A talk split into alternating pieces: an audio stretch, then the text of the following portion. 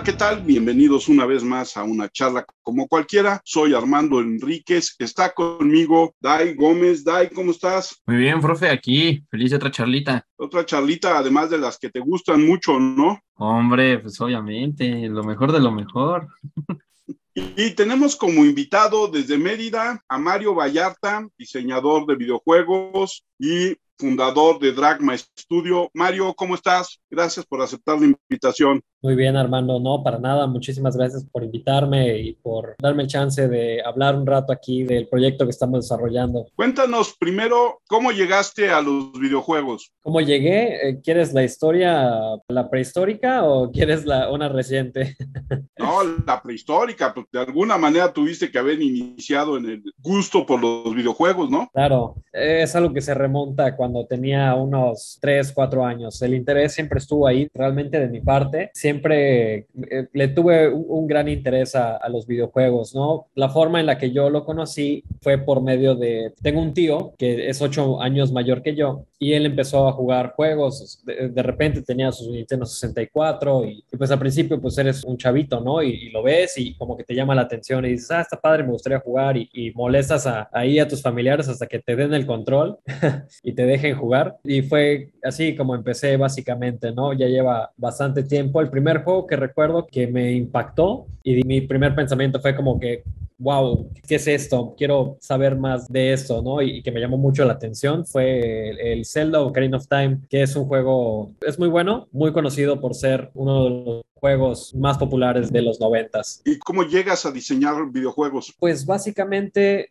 siendo adolescente, siempre fue algo que me llamó mucho la atención, ¿no? Uno de mis hobbies desde toda la vida, te digo, desde chiquito, siempre fue, o sea, jugar videojuegos como tal. Y pues fue un hábito que siempre tuve, incluso cuando era adolescente, que jugaba mucho con mis amigos, jugaba multiplayer, Halo 3, Halo Reach, etcétera. Y siempre fue un interés que tuve, siempre como que fue algo que me llamaba mucho la atención, el medio de los videojuegos y tuve la oportunidad de estudiar en una universidad aquí en Mérida, la Nahuac Mayap, y tiene una carrera que se llama Ingeniería en Diseño y Animación Digital. Yo entré a esa carrera y al principio, cuando agresé, pensaba más en la parte de que a lo mejor y podría meterme a animar cortos. Yo me dedico a animar personajes y de repente un día hablando con unos amigos dijimos como, ¿saben qué, chavos? La verdad no está padre. Todos trabajamos en cosas que no eran relacionadas con nuestra carrera. No está padre hacer cosas que no nos apasionan, como por ejemplo trabajar por una empresa de marketing, mientras el marketing tiene su propio valor inherente. No era algo que nos satisfaciera de la forma en la que queríamos, ¿no? Y dijimos, bueno, pues vamos a aventarnos un videojuego. Y eso fue en el 2019. Ya llevamos tres años haciendo Candle Night. Después de esa reunión, el día siguiente empezamos a trabajar directamente en lo que se volvería hoy Candle Night y pues ya tenemos un avance bastante sustancial. Hemos tenido reconocimientos internacionales, este, algunos nacionales. Hemos conseguido un Epic Mega Grant, que ha sido como el más importante que hemos obtenido. El Mega Grant consiste en un premio que te da Epic Games, que son los que están detrás de Fortnite. Es un juego ultra popular. Es como una beca, es un premio que tú te ganas y es básicamente por usar un Real Engine, que es el motor en el que estamos desarrollando el juego. Y te digo, ese fue el más importante que conseguimos. Y desde entonces, pues hemos estado en diferentes eventos, hemos estado, últimamente estuvimos en el Tokyo Game Show en Japón, que es, es el, el, evento más importante de videojuegos en todo Asia. Tuvimos la oportunidad de estar en el Game Devs of Color Expo, igual, que es en Estados Unidos. E igual nos abrieron las puertas, fue un buen, buen momento, estrenamos tráiler, estrenamos demo, incluso si tienen cuenta de Steam, podrían bajar nuestro juego Candle Night ya directamente desde la tienda. Es un demo completamente gratis, es como una probadita de lo que sería el juego completo. Sí, yo de hecho jugué la demo.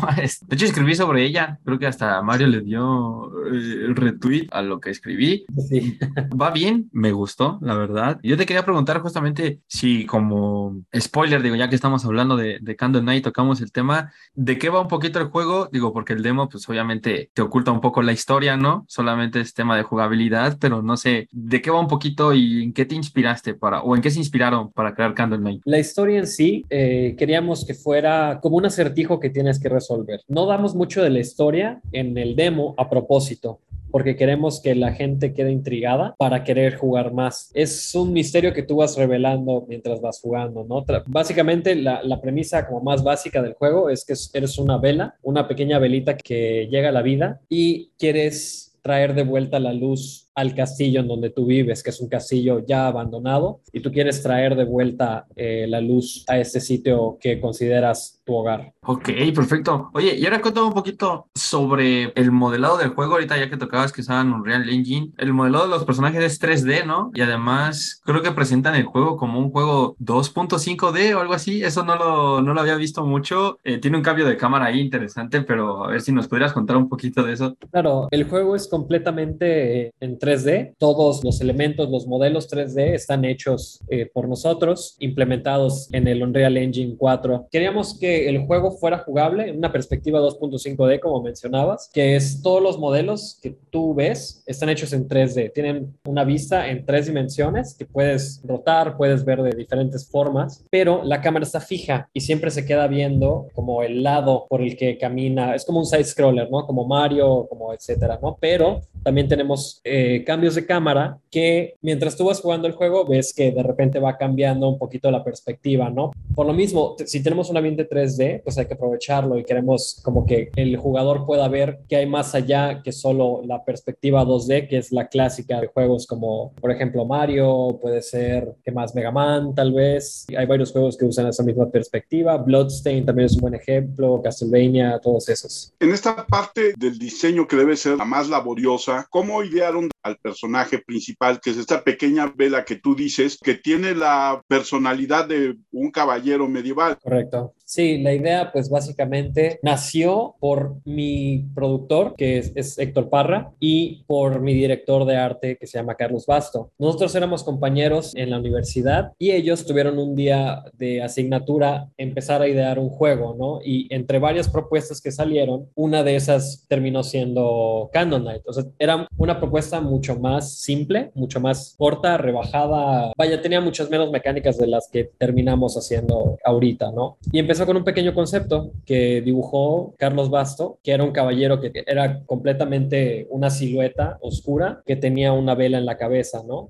Y de ahí fue que nació ese concepto en el 2016, fue cuando nació por primera vez y salió el nombre, pero no lo retomamos hasta que egresamos y que decidimos empezar a hacer un proyecto ya por nuestra cuenta en el 2019. Entonces fue una idea vieja que retomamos y dijimos, vamos a hacerlo un juego. Queríamos que el tema del juego fuera justamente que no hay adversidad que sea lo suficientemente grande para detener la esperanza más pequeña. Entonces queríamos reflejarlo usando una pequeña velita que quería iluminar el lugar abandonado en el que habitaba, ¿no? Y pues igual de esa misma forma podemos hacer mecánicas que tengan que ver con fuego y, bueno, y con la iluminación, etcétera, ¿no? el chiste era aprovechar justamente el diseño del personaje para hacer un juego que fuera divertido y que tuviera diferentes mecánicas de iluminación, de fuego, etcétera. ¿Hay alguna especie de inspiración en los Souls. Digo, sé que los Souls son muy diferentes, pero esto de encender la velita y que sea el punto de guardado y un poquito cómo más o menos va el combate, como que sentí ahí algunos pincelazos, ¿no? De lo que creó Miyazaki. No sé si tenga algo de eso, pero se me hizo muy particular también porque el escenario es como muy oscuro y todo este rollo. Tenemos miles de inspiraciones dentro del estudio, ¿no? Porque todas las personas, ahorita somos alrededor de 12, 13 personas las que estamos trabajando en el proyecto y todos tienen inspiraciones de diferentes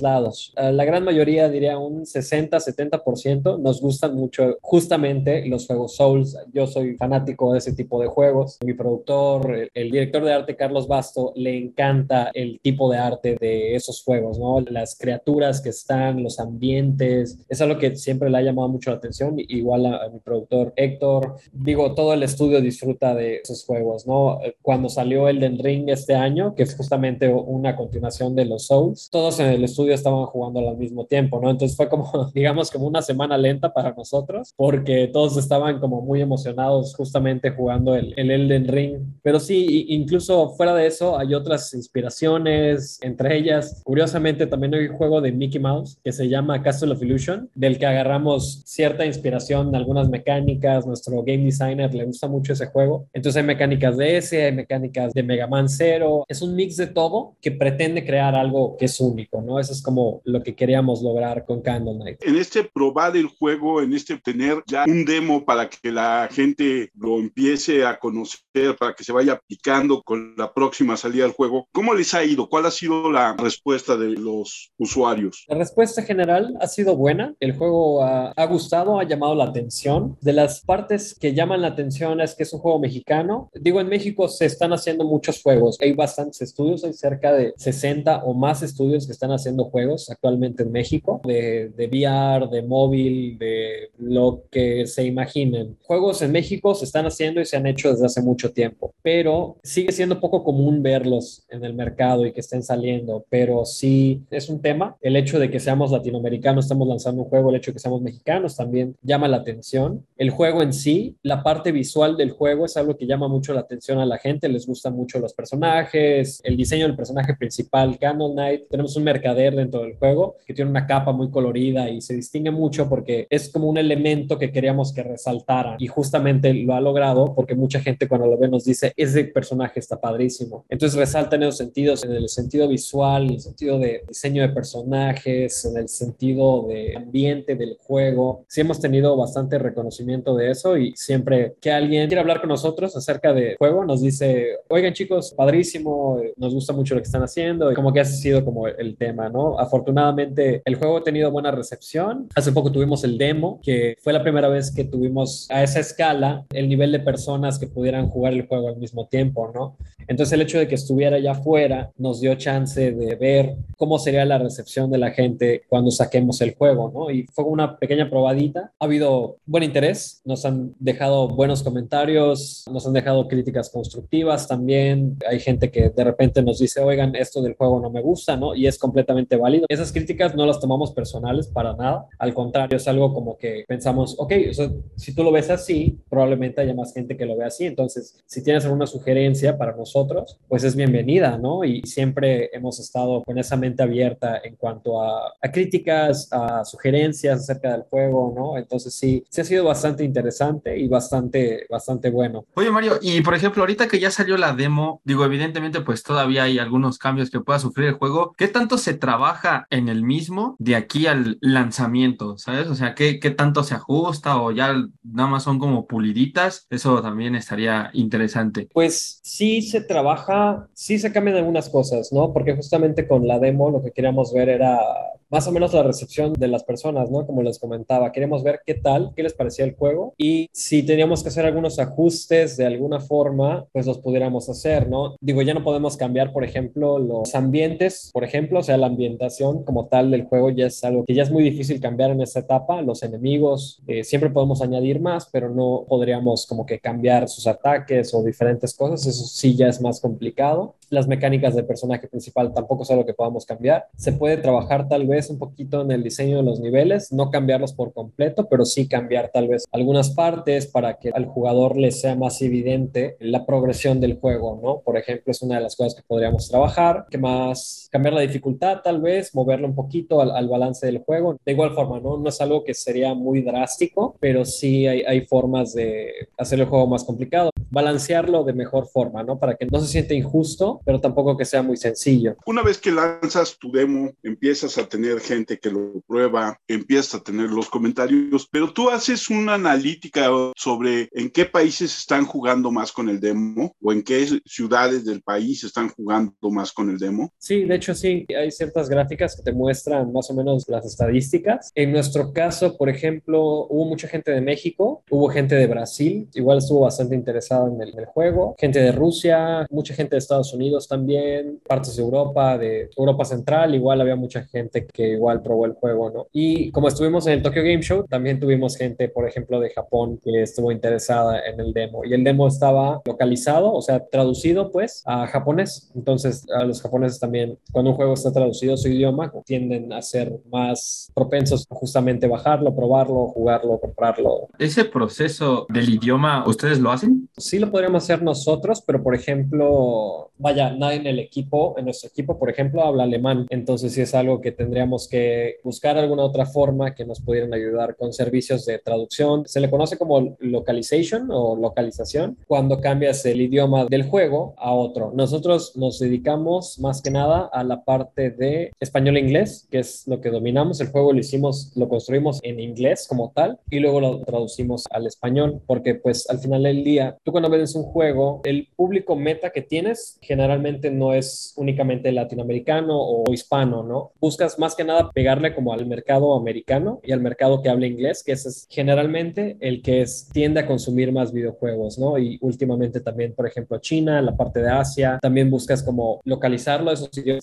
para que pues el juego venda, porque como les decía, ¿no? Si tienes el juego y lo sacas en inglés, por ejemplo, en, en China hay mucha gente que no habla inglés, ¿no? Y prefieren un juego al que le pueden entender. En cambio, por ejemplo, si lo lanzas en Europa y está en inglés, pues mucha gente de Europa ya habla inglés, entonces no hay como que esa barrera del idioma tan latente como en países asiáticos, por ejemplo, ¿no? Mario, este es el primer juego, ¿verdad? Del estudio. Correcto, sí. Oye, ¿y qué tan ambicioso lo ven ustedes mismos desde el interior? Porque luego hay estudios que pues normalmente ves iniciando con juegos de celular, ¿no? O con un este 16 bits así, pues a lo Mega Man de hace muchísimo tiempo. Y ustedes de una, modelado 3D, que normalmente siempre es más complicado. ¿Por qué sí se aventaron a, hacer Candle Night así? Fue más o menos como nuestra respuesta natural. ¿Por qué? Porque todos nosotros dentro del estudio tenemos un background de animación digital. O sea, todos nosotros estudiamos 3D, entonces sabemos de arte en 3D. Yo, por ejemplo, soy animador 3D. Digo, sé dibujar un poquito,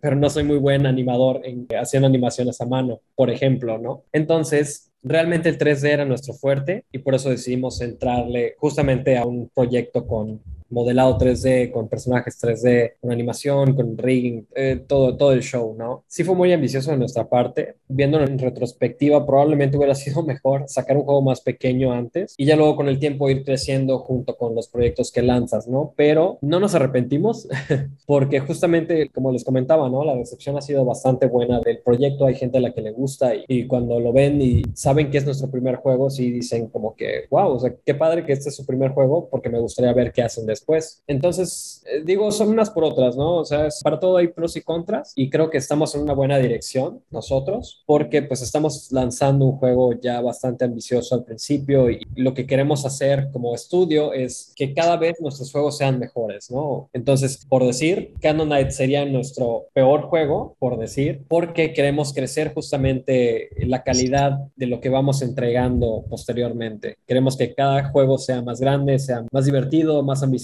ya con más experiencia detrás, que pueda hablar de un estudio que hace juegos y que aprende de errores y de aciertos, ¿no? Fíjate que con tu respuesta me creaste una duda. No necesitas ser el gran dibujante para modelar en 3D. Es, es bastante correcto. Ayuda mucho que sepas de anatomía, por ejemplo, pero no es necesario. En nuestro caso, por ejemplo, en el estudio hay gente que modela muy bien y no necesariamente sabe dibujar. Y también tenemos la otra cara, ¿no? Hay gente que dibuja muy, muy bien y modela también muy, muy bien. Y el hecho de dibujar le ayuda justamente, por ejemplo, si tiene que hacer un personaje en 3D, le ayuda a saber la perspectiva y tener todo ese background de conocimiento, pues es algo que nunca va a estar en tu contra, ¿no? Es algo que al contrario suma y ayuda al momento de generar un modelo 3D en tu mente para que luego lo puedas plasmar eh, en la computadora. Mario, Knight sale solo para PC. No, queremos lanzarlo igual para consolas, pero eso ya es en el futuro. O sea, primero vamos a enfocarnos en el desarrollo para PC y después ya lanzaremos para consolas después del lanzamiento en PC. Pero el PC va a ser el primero y ya con eso, pues podemos sacar un poquito de, de dinero justamente para hacer los ports a consolas. Nos gustaría sacarlo para las de generación actual y la generación pasada, o sea, de PlayStation 5, PlayStation 4, los Xbox que tienen tantos nombres que y confunden, pero igual para Xbox queremos lanzarlo y para el Nintendo Switch igual. Ah, ok, perfecto. Eso está bien. En Nintendo Switch me gustaría, este, igual en algún momento probarlo. Oye, también te quería preguntar, digo, hemos hablado, por ejemplo, con otros estudios, ¿no? Por ejemplo, que ya tienen más, digámoslo así, callo, ¿no? En esto, desde Memo, de Lienzo, bueno, que ya no está Lienzo, la gente de, de Greek. De hecho, ayer, bueno, no ayer para los que nos escuchen, pero ayer para ti, Mario, estábamos con la gente de Ogre Pixel. Y, por ejemplo, yo también he tenido este acercamiento con varios estudios indies y hay como esta comunidad, ¿no? Por así decirlo, de apoyo. Ustedes que son nuevos, ¿no? Y que esta es su primera creación con Dragma y cada vez se suman más talentos y sacan sus propios juegos mexicanos, también como la gente de Pato Box, que bueno, esos ya tienen un buen rato. ¿Cómo ves a proyección? Sobre todo, me gustaría escuchar de ti que ahorita están sacando su primer juego. ¿Cómo ves a proyección el mercado de la creación de videojuegos en México, ¿no? Supongo que te refieres a la industria, ¿no? Sí, sí, sí. ¿Cómo veo la industria? Creo que no soy tan bien equipado para responder esa pregunta, justamente porque somos como, vaya, como los bebés de la comunidad, ¿no? Llevamos apenas tres años haciendo un juego, es nuestro primer juego, no hemos lanzado un juego antes, estamos aprendiendo y justamente como decías, ¿no? Los chavos de Greek, los chavos de Lienzo, los chavos de Ogre Pixel también, hemos hablado con ellos y ellos también nos han echado la mano bastantes veces, Guille nos ha asesorado justamente en cosas de marketing y de PR, los chavos de Greek nos han ayudado cuando hemos tenido dudas de un publisher y cómo acercarnos a ellos y cómo son los negocios normalmente cuando tratas con uno de ellos. Ogre Pixel igual nos ha ofrecido ayuda varias veces. Si tenemos dudas de, por ejemplo, de QA, nos han ayudado en ese respecto. Y ellos ya tienen como un poquito más de trayectoria que nosotros en la industria. Entonces, nosotros vemos que está creciendo, pero porque antes no conocíamos tantos estudios, ¿no? Realmente cuando nos metimos a la comunidad de Devs BJMX recientemente, fue cuando nos dimos cuenta de que habían más de 60 estudios, más de 50, 60 estudios aquí en México. Y antes pensábamos que habían a lo mucho 10 o 15, pensábamos que habían mucho menos y descubrimos que no, que no es así, que la industria lleva un tiempo y hay gente que ya lleva más de 10 años trabajando, haciendo videojuegos para móvil, para VR, para consolas, para todo. Siempre ha habido gente interesada en, hacer eso, ¿no? los chavos de Bromio, como bien mencionabas, los de Pato Box, por ejemplo, igual le llevan un buen rato aquí y la verdad es que hay mucha gente que está empezando a romperla en, sus respectivos nichos, con los géneros de los juegos que ha sacado, etcétera. Esta comunidad de la que tú hablas y de la que hemos oído hablar, pues de todos nuestros invitados, creadores de videojuegos, también, como tú decías, en el asunto de orientarte sobre el publisher, que esa era mi pregunta original hace unos minutos, ¿tienen ustedes un publisher ya que los vaya a lanzar? Con esto me da la idea por las giras que dices, por estar en Tokio, por estar, que a lo mejor tú ya tienes un publisher para Candle Night. No, actualmente estamos sin publisher. Lo que queremos lograr es sacar el juego por nosotros mismos, ¿no? Por nuestra cuenta. Sí hemos buscado, pero es un tema complicado. No cualquier publisher toma el proyecto que estás haciendo, ¿no? Que son cosas que generalmente los publishers toman en cuenta si ya tuviste otro juego publicado, género de tu juego, qué tan divertido es, hay varios factores, ¿no? Y justamente algo que nosotros tenemos, por decir en contra, es que no tenemos experiencia previa haciendo juegos, ¿no? Este es nuestro primer juego, se ve bastante bien por lo que nos han, nos han dicho y hemos tenido buena recepción, pero no necesariamente eso incluye el interés de un inversionista, ¿no? Por ejemplo, el género en el que clasifican a, a Canon Light de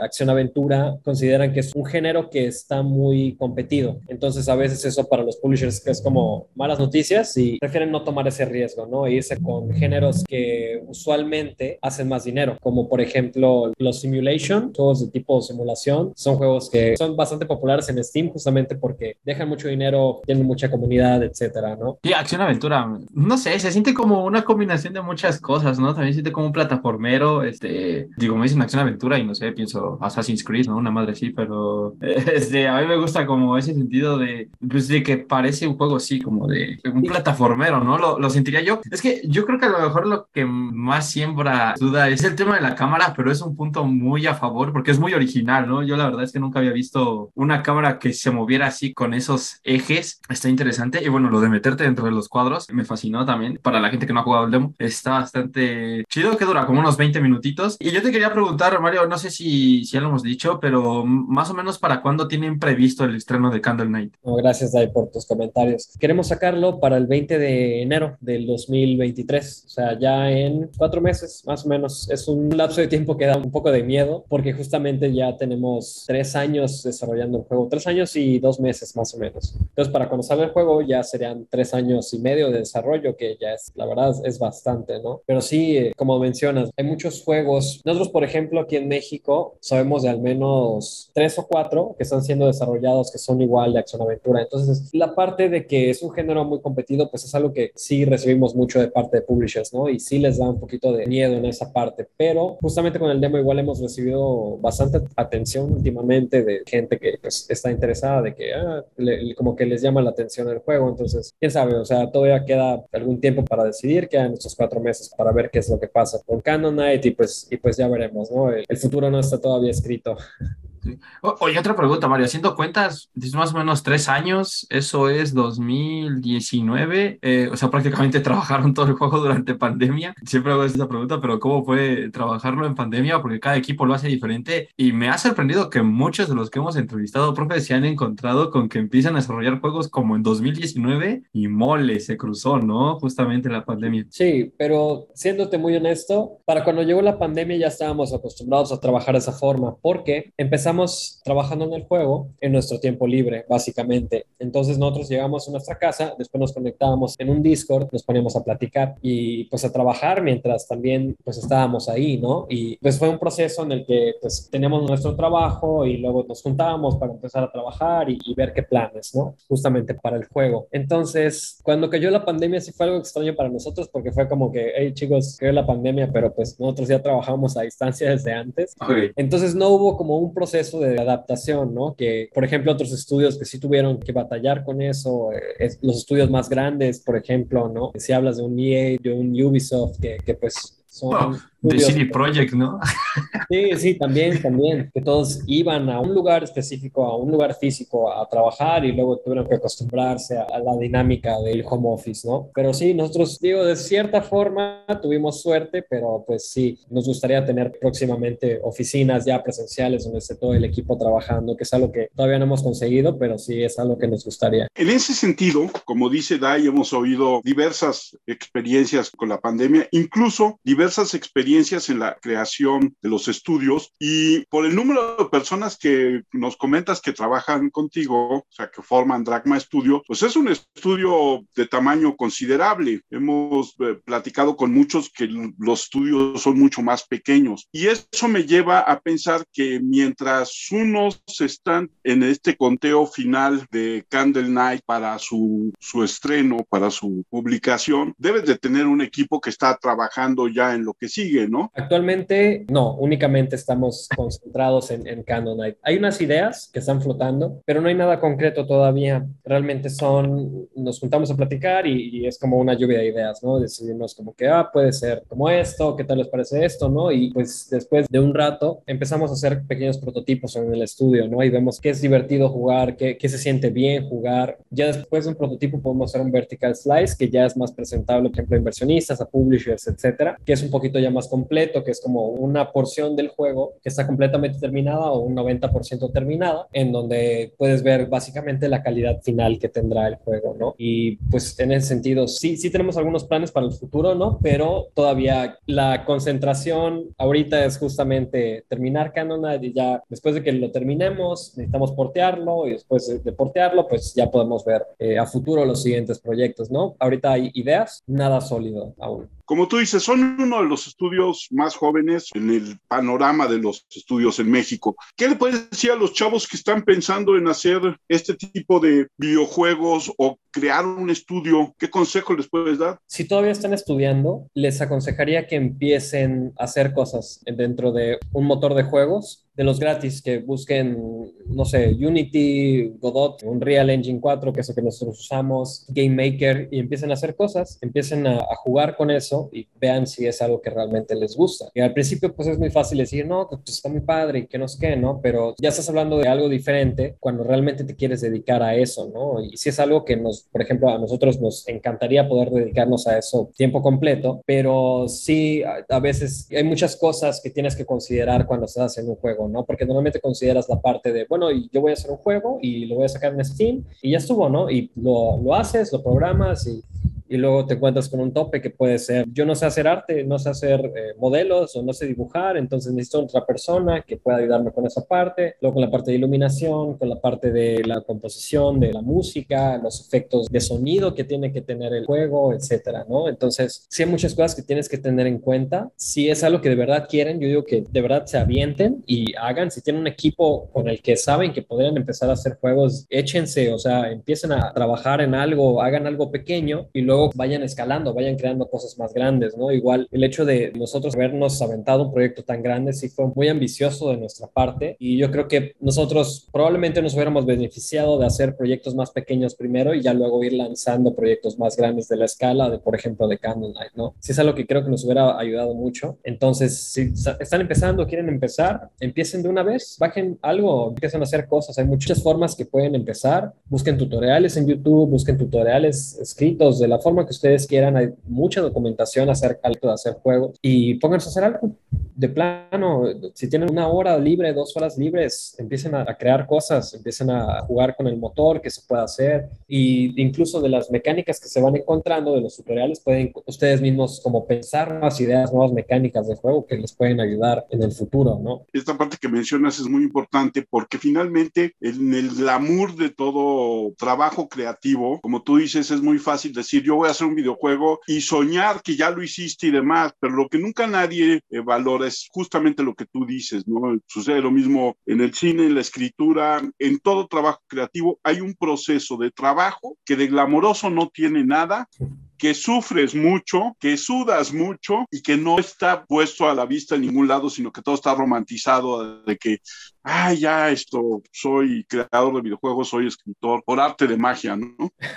Es correcto, sí, muy de acuerdo con lo que dices, porque, vaya, es fácil decir, voy a, hacer un juego y lo voy a hacer en un año, ¿no? Y fue justamente nosotros así empezamos, dijimos, vamos a hacer un juego, nos va a tomar año y medio, dos años, y empezamos a hacer Candle Night, y luego de repente nos dimos cuenta de que queríamos hacer cosas más grandes, ¿no? Y dijimos, bueno, pues nos lo aventamos, ¿no? Y ya llevamos ya tres años, tres, cuando sale el juego ya van a ser tres años y medio, ¿no? De año y medio que habíamos planeado ya es el doble. Entonces, sí, pues hay mucho aprendizaje de por medio, hay muchas cosas que vas tomando en el camino y ya han habido puntos en los que el estudio se ha visto eh, problemas, ¿no? Por el hecho de, ¿y cómo financiamos el proyecto? Y, y, cómo hacemos esto? Y la parte de publisher y cómo vamos a vender el juego, por ejemplo, ¿no? Porque la parte de hacer juegos, pues bien, gracias, es, es padre esa parte, pero al final lo que tú quieres lograr con un juego es venderlo, porque no puedes vivir del amor al arte. Tienes que venderlo al final del día y para venderlo tienes que saber cómo funciona, por ejemplo, Steam, cómo funcionan las ventas, cómo puedes marketear tu juego, cómo puedes usar, por ejemplo, las redes sociales, cómo puedes usar eh, Google Ads o cualquier tipo de publicidad que te ayude a tener esa visibilidad que al final vas a necesitar para vender ese juego, ¿no? Que es igual, es un mundo aparte, ¿no? Es hacer juegos y luego está el tema de vender tu juego,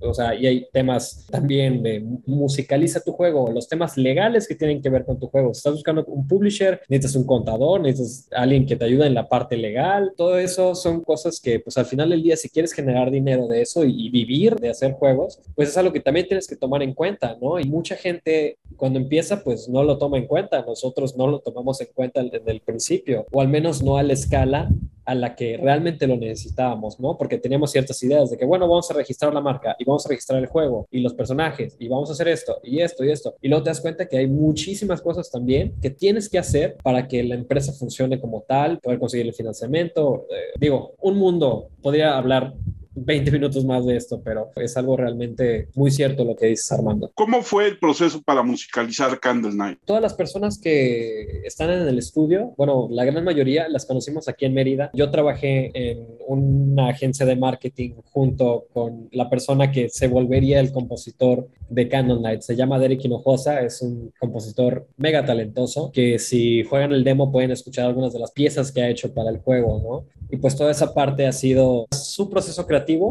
Nos va mandando avances cada cierto tiempo y nos pregunta, oigan, ¿qué les parece esto? ¿no? Y le mandamos cierto feedback, cierta retroalimentación conforme a lo que hizo y les le damos como que, oh, esto suena bien, eh, me gustaría tal vez que tuviera como que de esa parte o igual es un proceso creativo de ir mejorando cada vez, ¿no? Y ir haciendo que se sienta el juego más acorde al tema al que queremos llegar justamente con el juego, ¿no? De, de la velita, es un castillo abandonado, etcétera, todas esas cosas que se consideran. Y lo que está muy padre, me pasa como con la gente de Lienzo. Lienzo trabajando en Chihuahua, ¿no? Siendo un estudio chihuahuense, ustedes son un estudio totalmente yucateco, ¿no? Uh, básicamente somos como un 80-85% yucateco y tenemos gente en Tampico, en la Ciudad de México, en Guadalajara, en Tabasco, por ejemplo. Igual hay gente de California que está trabajando en, en el juego. Entonces sí estamos variados, ¿no? Pero la mayoría nos conocimos aquí en Yucatán. Y eso también te habla de la globalización de trabajo, ¿no? Algo que nos contaba la gente de Navegante. Yo tengo que agradecerte muchísimo aceptar nuestra invitación, contarnos todo acerca de Candle Night. La verdad es que te deseamos mucho éxito. Redes sociales, ¿dónde te encuentra la gente? ¿Dónde encuentra la gente el demo de Candle Night? Todo lo que quieras decir para tus contactos.